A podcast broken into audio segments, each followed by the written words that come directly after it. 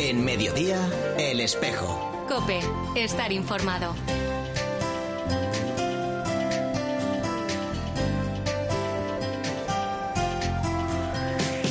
La una y 33 minutos, ¿qué tal? Bienvenidos al tiempo del espejo de Madrid en Mediodía Cope en este 1 de julio. A esta hora, como cada viernes, te cuento ya la actualidad de la Iglesia de Madrid. El saludo de Mario Alcudia. Entre todos, con la ayuda de San Cristóbal, podamos ir poco a poco llegando al objetivo cero siniestros viales y cero víctimas mortales. Cada año tenemos que lamentar, desgraciadamente, la pérdida del ser humano, ser criado a imagen y semejanza de Dios, que no es una cifra del IPC o de lo que sube el combustible que ahora estará encarecido y que a muchos a lo mejor les imposibilita ponerse en camino. Pues bien, esas cifras tenemos que transformarlas y tenemos que humanizarlas. Es bienvenido Nieto, el director del Secretariado de la Pastoral de la Carretera de nuestra archidiócesis, ante la celebración de la 54 Jornada de la Responsabilidad en el Tráfico que vamos a celebrar este domingo, coincidiendo con el inicio de los desplazamientos masivos por las vacaciones de verano. El lema elegido este año es María se puso en camino. En el mensaje para la jornada, los obispos de esta comisión llaman la atención de los conductores, como nos contaba bienvenido, para que entre todos hagamos realidad lo que aún hoy sigue pareciendo una utopía. Cero accidentes mortales en nuestras calles y carreteras. Conviene insistir además en la importancia de respetar las normas y llamar a la responsabilidad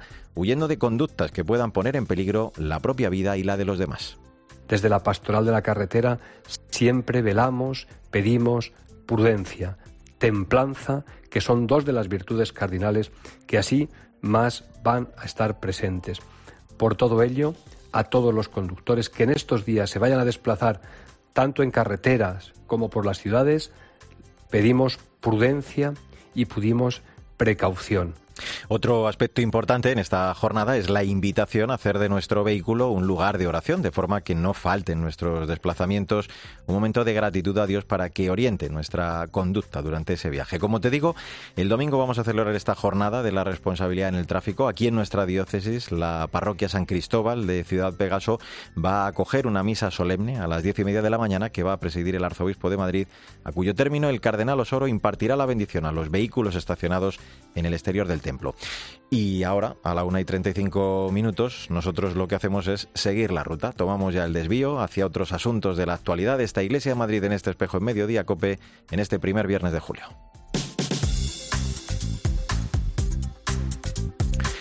Y lo primero es contarte que el Escorial acoge desde ayer y hasta hoy la 80 Asamblea General de Cáritas con la participación de los equipos directivos de las 70 Cáritas diocesanas de todo el país. Además, esta semana se están celebrando diversas actividades para conmemorar los 75 años de esta organización con el lema 75 años de amor por los demás. El miércoles se celebraba un acto en el Matadero en el que nuestros compañeros de Cadena 100, Javi Nieves y Maramate, hicieron un breve recorrido por la historia de Cáritas que contó con la presencia de su presidente, Manuel El acto central de esta efeméride se celebraba, como te digo, ese día, pero también hoy tendremos una misa esta tarde. En ese acto del miércoles participaban, entre otros, Alfonso Arquero y Rosalía Arroyo, madre e hija, voluntarias de Cáritas, o el de Simona Floristeán, que llegó a España hace 18 años junto a su marido. En 2016 conocieron Cáritas Madrid en los peores momentos de su vida.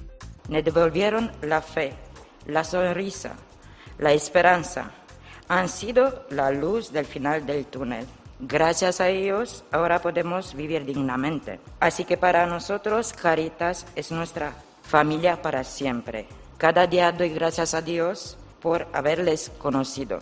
Desde el fondo de mi corazón les digo gracias a Caritas, a la iglesia, a los trabajadores, a los voluntarios, a las religiosas, por el trabajo que desempeñáis. Ojalá en el mundo sean más personas como ustedes. Bueno, pues además, como te decía, hoy a las seis y media de la tarde la Catedral de la Almudena va a acoger una misa de acción de gracias por los agentes, voluntarios, donantes y por a la sociedad en general por su apoyo y trabajo en favor de las personas más vulnerables que va a presidir el Cardenal Osoro.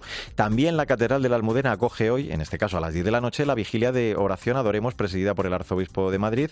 En esta ocasión el encuentro oracional ha sido preparado por los jóvenes de las Vicarías 2 y 6. Te cuento también que ante los sucesos hechos acaecidos la semana pasada en Marruecos, donde 23 migrantes, según fuentes oficiales, murieron al intentar saltar la valla de Melilla. La Delegación Episcopal de Movilidad Humana de la Diócesis de Madrid ha hecho público un comunicado de sensibilización en el que se une al dolor por las personas fallecidas. Rufino García Antón es el delegado de Movilidad Humana. Queremos dirigirnos en este comunicado a nuestras comunidades cristianas y a cada uno de sus miembros, al pueblo de Dios que en Madrid estamos llamados a ser presencia viva del Evangelio del Reino. No siempre los cristianos de Madrid estamos libres de actitudes y hechos que muestran aporofobia, racismo, falta de fraternidad entre las personas que migran y planteamientos ideológicos no acordes con el Dios que no quiere que se pierda ni uno de estos pequeños. La Sala Sinfónica del Auditorio Nacional de Música acogerá el sábado 9 de julio a las 7 y media de la tarde el quinto concierto Voces Unidas, un recital a beneficio de Manos Unidas que será ofrecido por la Orquesta Sinfónica Coro, Coro y Escolanía JMJ y el Coro Capela Lauda. Lo recaudado va a ir eh, destinado a financiar algunos de esos proyectos en los que colabora la organización, como nos cuenta la presidenta delegada de Manos Unidas Madrid, Pilar González Adrados. Por ejemplo, en Kenia, en el área de Kiingo, en el subcondado de Ngoro, donde la mayoría de sus habitantes se dedica a la agricultura tradicional y de subsistencia. Los 900 milímetros anuales de lluvia que tienen se distribuyen de forma errática, por lo que hay escasez de agua para el consumo humano. Hay poblaciones en las que las mujeres tienen que desplazarse hasta 4 kilómetros para buscar agua, que no siempre es potable. Y en ocasiones a los niños se les pide que lleven su agua a la escuela. Nuestro socio local ha propuesto la instalación de sistemas de recogida de agua de lluvia en tres escuelas y en 150 hogares. Y se ha optado por esta solución porque están en una zona en la que para excavar un pozo tendría que ahondar un mínimo de 300 metros y sin garantía. Y un apunte más, el proyecto Repara de Atención a Víctimas de Abusos de la Archidiócesis de Madrid ha publicado un segundo vídeo acerca de falsas creencias sobre los abusos y sus consecuencias y también una nueva página web para dar más información sobre su trabajo de atención a víctimas y prevención de abusos. Nos lo cuenta Lidia Troya, la responsable de primera acogida y coordinadora de atención de Repara. En el proyecto Repara estamos convencidos de que no basta solo con acompañar a las víctimas ofreciéndoles un camino de sanación de manos de profesionales tal y como hacemos, sino que también hemos de trabajar con la sociedad en general, con la cultura, porque la manera en la que el entorno familiar, las comunidades religiosas, la sociedad y en definitiva cada uno de nosotros nos situamos puede añadir más dolor al dolor de las víctimas y puede también obstaculizar la prevención. Pues así hemos llegado a la una y 40 minutos. Enseguida vamos a hablar de las colonias y campamentos de verano de Cáritas Diocesana de Madrid que han dado comienzo esta semana. Este año se espera la participación más alta desde su puesta en marcha. En un instante te cuento todos los detalles en este espejo de Madrid en Mediodía Cope.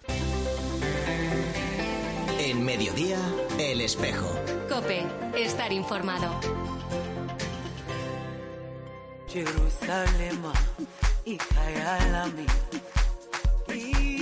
ilondoloze uhambe nami zungangishilana Jerusalema. La una y 42 minutos, soy Mario Alcudia, gracias por seguir con nosotros en el Espejo de Madrid en Mediodía Cope en este viernes 1 de julio.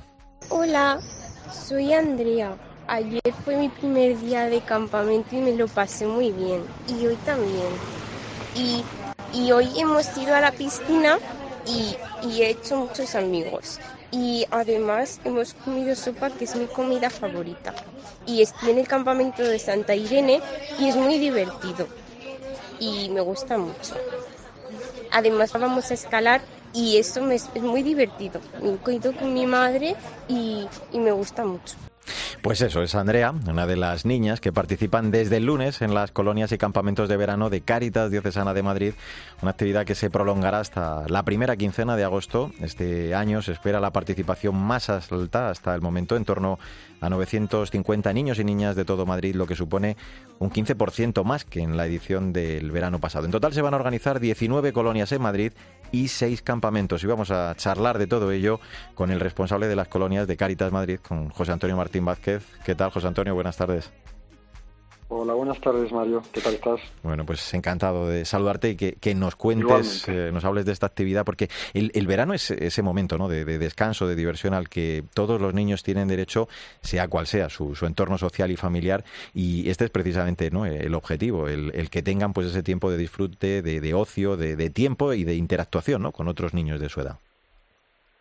Claro, eso es. Eh, son eh, siempre familias atendidas por, por Cáritas, en, que están en una situación, pues bueno, por lo general en situación de vulnerabilidad social y que no cuentan con, con recursos o con una red de apoyo que les pueda permitir eh, disfrutar de actividades de ocio o poder conciliar su trabajo con la vida familiar. Entonces ahí intentamos facilitar todo esto para esos, para esos hijos e hijas.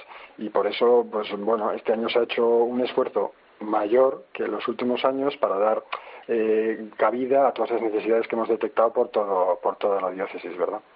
Eh, la situación económica y, social, ¿no? En este contexto económico complicado, donde, claro, se ha constatado, eh, lo ha constatado Caritas Madrid, han aumentado, ¿no? Las necesidades de todos los, territorios. ¿Y cómo se hace ese, ejercicio de priorización? ¿Cómo os dais cuenta de, esas necesidades, de, esas familias que, que más lo necesitan cuando os llega la demanda? Bueno, hay que tener en cuenta que, claro, con contacto con estas familias se tiene durante todo durante todo el curso. La mayor parte de estos eh, niños y niñas están yendo a proyectos que funcionan durante todo el año, proyectos más dirigidos al reparto educativo, pero también al ocio y tal. Entonces, esas familias ya han pasado antes por todo un proceso de, digamos, entre muchas comillas, para entendernos, de selección para saber cuáles son sus necesidades y que esas necesidades obviamente continúan en Navidad, donde también organizamos colonias, en Semana Santa y ahora en verano más aún, pues porque es un tiempo más, más largo. ¿no? Eh, eh, decía al comienzo José Antonio que nada menos que 19 colonias urbanas, eh, hablaba, escuchábamos antes a Andrea en una de ellas, seis campamentos también con pernocta en Madrid, pero también fuera de la comunidad. Claro, yo imagino que, que, esto pues lleva una gran labor, ¿no? una gran infraestructura, voluntarios. ¿Cómo se organiza todo esto desde Caritas? Claro, eh, lo más importante es eh, saber y conocer que, que, Caritas es una entidad de voluntariado, donde la mayor parte de los proyectos o casi todos funcionan gracias a, ellos y a ellas. Y lo mismo ocurre con las, con las colonias eh, urbanas y, los campamentos. Entonces, dan, es verdad que se tiene que obligatoriamente contratar a coordinadores de tiempo libre, monitores de tiempo libre, para que den un soporte eh, legal, digamos, a, la, realización de las colonias, pero por supuesto van muchos chavales y chavalos, monitores y monitoras, voluntarios y voluntarias, que pueden hacer que todo esto sea posible. El apoyo que dan cuando se hacen salidas, excursiones, etcétera, es eh, importantísimo y vital para que se pueda llevar a cabo.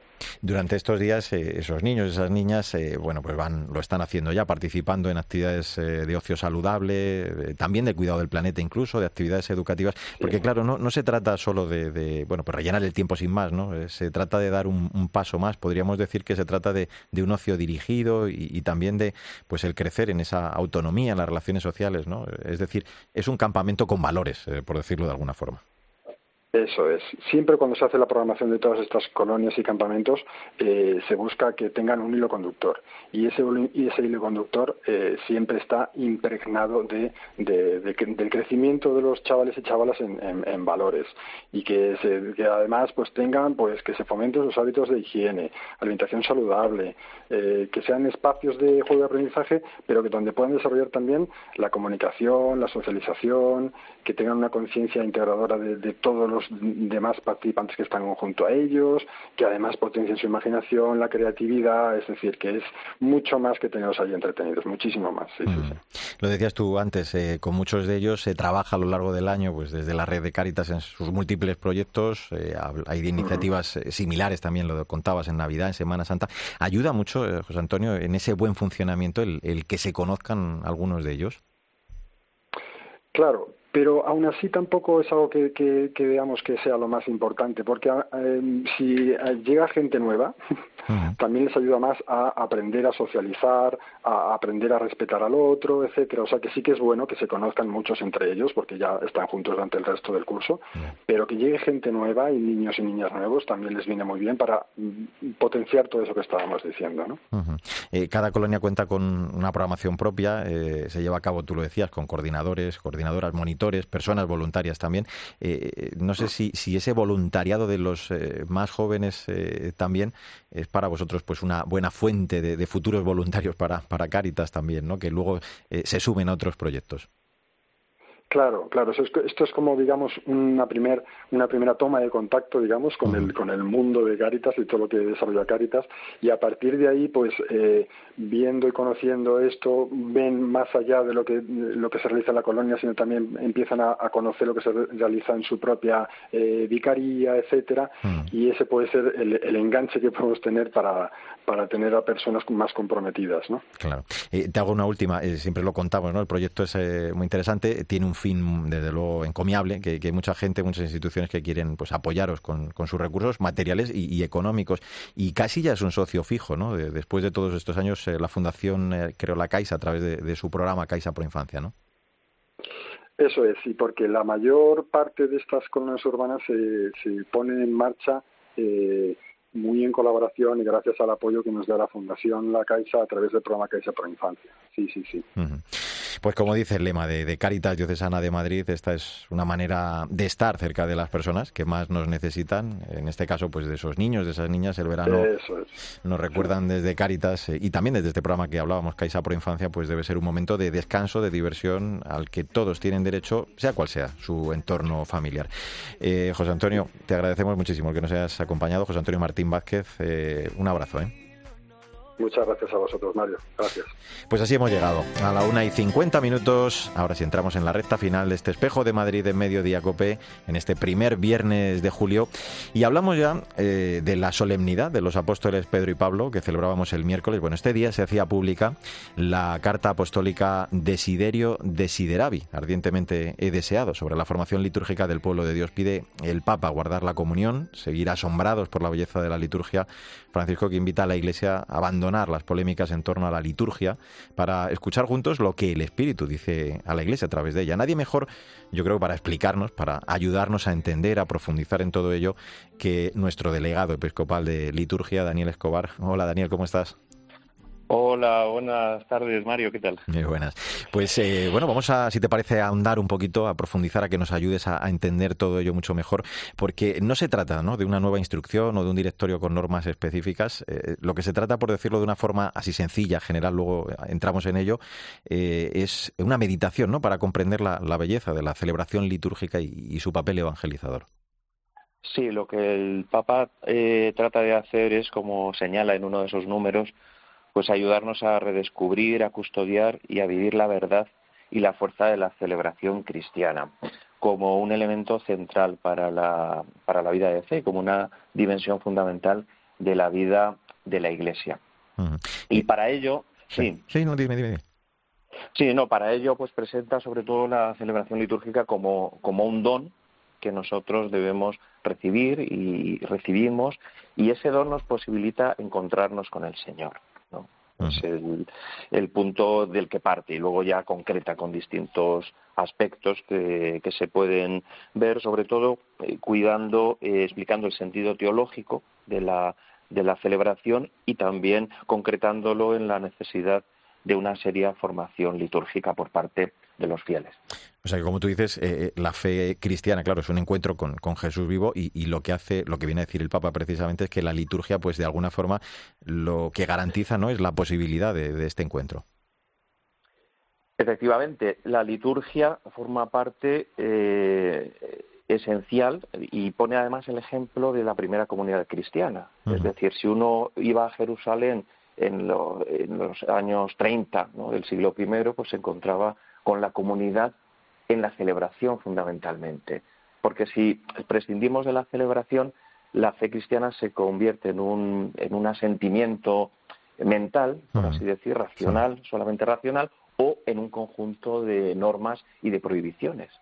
Y la celebración pues se engloba, hace que todo ello tenga también un sentido. Es una dimensión de la que no se puede prescindir y por eso eh, que el Papa ahora escriba esta carta, más allá de salir al paso de, polémicas o de cuestiones concretas, supone una llamada de atención a decirnos, oye, que la celebración eh, de la fe es algo fundamental para, para la vida cristiana. No es algo de lo que se pueda prescindir. Y avanzamos un poquito en ese documento, eh, repite, ¿no? hace advertencias contra, eh, dice, el pelagianismo, el gnosticismo como manifestaciones de, la mundanidad espiritual, eh, previene contra el peligro también ¿no? del, individualismo, el, subjetivismo en, la liturgia, porque de hecho dice, dice Francisco que, es el antídoto además más eficaz ¿no? contra esos venenos, los, los llama él, ¿no? Claro, porque la liturgia eh, se fundamenta, uno de los puntos centrales es que se celebra en asamblea, en una comunidad. Esto incluso antes del cristianismo era así, las comunidades se reunían en asamblea hmm. y, eso previene del yo, es decir, está en nosotros, la asamblea litúrgica previene contra uno de los grandes peligros. Se habla mucho del peligro del secularismo en, la, en la actualidad, pero, pero quizás sea tan o más importante, eh, lógicamente vinculado, el individualismo, el peligro de, un individualismo, de que yo me encuentro con Dios directamente, de que yo no necesito a, los demás, de que yo prefiero estar en un, en un tipo de oración en la que nadie me, me encordie. Y, esto es un término que, que aparece en, en, este documento frecuentemente, la advertencia contra el subjetivismo, tanto por parte del fiel que, como del celebrante. que está en una como del celebrante, porque hay una parte donde habla de, la función del, sacerdote, del arte de, presidir, de celebrar la, la, liturgia, donde advierte contra eh, un excesivo afán de protagonismo y, y, hace una llamada sobre todo a servir a algo que hemos recibido y también utiliza en algún momento la expresión de no robar a la Asamblea hmm. lo que le pertenece. Hmm. ¿no? Hmm. Eh, pero es un documento que ya digo que no es eh, no busca ser polémico ni busca no está escrito en el sentido negativo ni mucho menos es, es muy positivo y explicando lo que hacemos y, luego que nadie piense tampoco que está llamando el Papa además a una sencillez, ¿no? O que pueda confundirse, dice él, con una banalidad descuidada. De hecho, habla del arte de celebrar, ese ars eh, celebrandi. Aquí los expertos en liturgia, eh, Daniel, tenéis una importante tarea, ¿no? El conocer la, dinámica de ese lenguaje también, de la, peculiaridad y la eficacia que tiene la celebración. Bueno, ahí es precisamente donde entra el objetivo fundamental de, esta carta, que es la formación. Entonces, para, para para poder comprender y para poder integrar a, los fieles en la celebración, no basta con banalizar o con, o con eliminar aquellos elementos que resultan más difíciles de comprender a primera vista, sino que, es necesario pues explicar. Y, el Papa pone ejemplos concretos. Qué significa reunirse, qué significa caminar en una procesión, qué significa cantar, qué significa el silencio, por ejemplo, que no es un silencio que me, que me hace que me encierre en mí mismo, sino que constituye un lugar donde yo dejo sitio para que hable el Espíritu Santo y sugiera todo aquello que hace en nuestra vida, qué significa ponerse de rodillas, reconocerse en la presencia de Dios, reconocerse pequeño, y luego busca también un equilibrio. Uno de los puntos también que es centrales es el equilibrio en la, celebración. No se puede